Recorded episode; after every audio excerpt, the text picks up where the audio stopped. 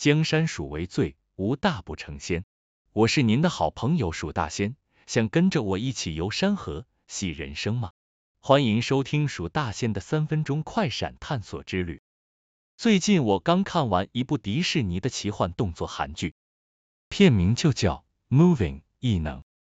剧情讲述了隐藏超能力生活于现在的孩子们和隐藏过去痛苦秘密的父母们，双方共同面对跨越世代的巨大危险。这是一部超能力的动作英雄故事。有一句台词堪称经典：超能力算什么？同理心才是一个人真正的能力。能够理解他人，这才是最重要的能力。没错，今天我们将一同探讨一个充满人性温暖的主题。同理心，在这个快节奏的世界里，我们是否常常忽略了彼此之间最简单却也最重要的连结呢？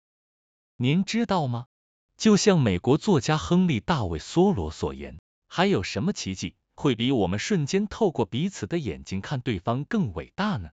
这句话深深触动了我，让我思考着同理心的力量，以及透过共情建立的深厚人际关系。在今天的节目中。我们将探讨同理心的重要性，并透过故事和名人的见证，一同感受这份奇迹般的连结。现在就让我们开始吧。首先，我想分享一个生动的故事，来自于著名的励志演讲家和心理学家科内尔维斯特所说的话。他曾说过，同理心不是简单的想象别人正在经历什么，而是要有决心，鼓起足够的勇气去做一些事情。这句话勾起了我对同理心深刻的思考。当我们不仅仅是感受，而是付诸实际行动时，同理心的力量将变得无穷。接着，让我们回顾作家约翰康诺利的名言：人性的本质是把别人的痛苦当作自己的痛苦来感受，并采取行动消除这种痛苦。同情是高尚的，同理心是美丽的，宽恕是优雅的。这句话教导我们。同理心不仅是一种情感的表现，更是一种积极的行动，是为了让他人的生命更美好而付出的一份真挚心意。大家对于德蕾莎修女一定耳熟能详吧？这位诺贝尔和平奖得主有如天使般的存在，以其同理心和仁爱闻名。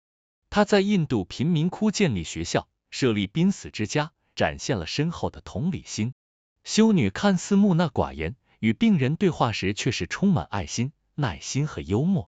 有个散发恶臭的濒死病人问他：“你怎么受得了我的恶臭？”修女说：“比起你的痛苦，这算不了什么。”有人请教他夫妻相处之道，他说：“彼此微笑。”那人面有难色的说：“您如果结过婚，就会知道这有多困难。”修女认真的回答：“是啊，有时候我很难微笑着面对耶稣。”因为他可能很挑剔。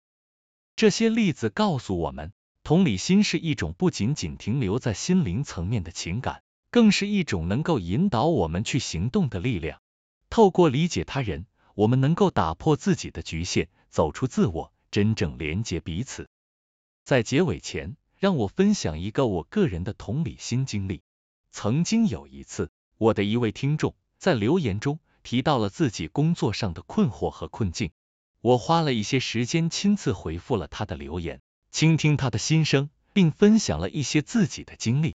最后，他告诉我，我的回应让他感到被理解和支持，这让我感到非常满足和快乐。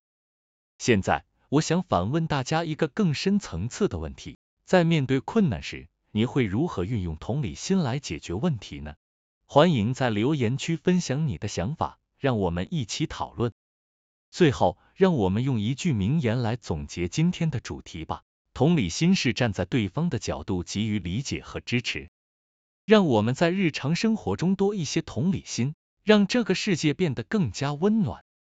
江山属为最，无大不成仙。我是蜀大仙，我们下次再见。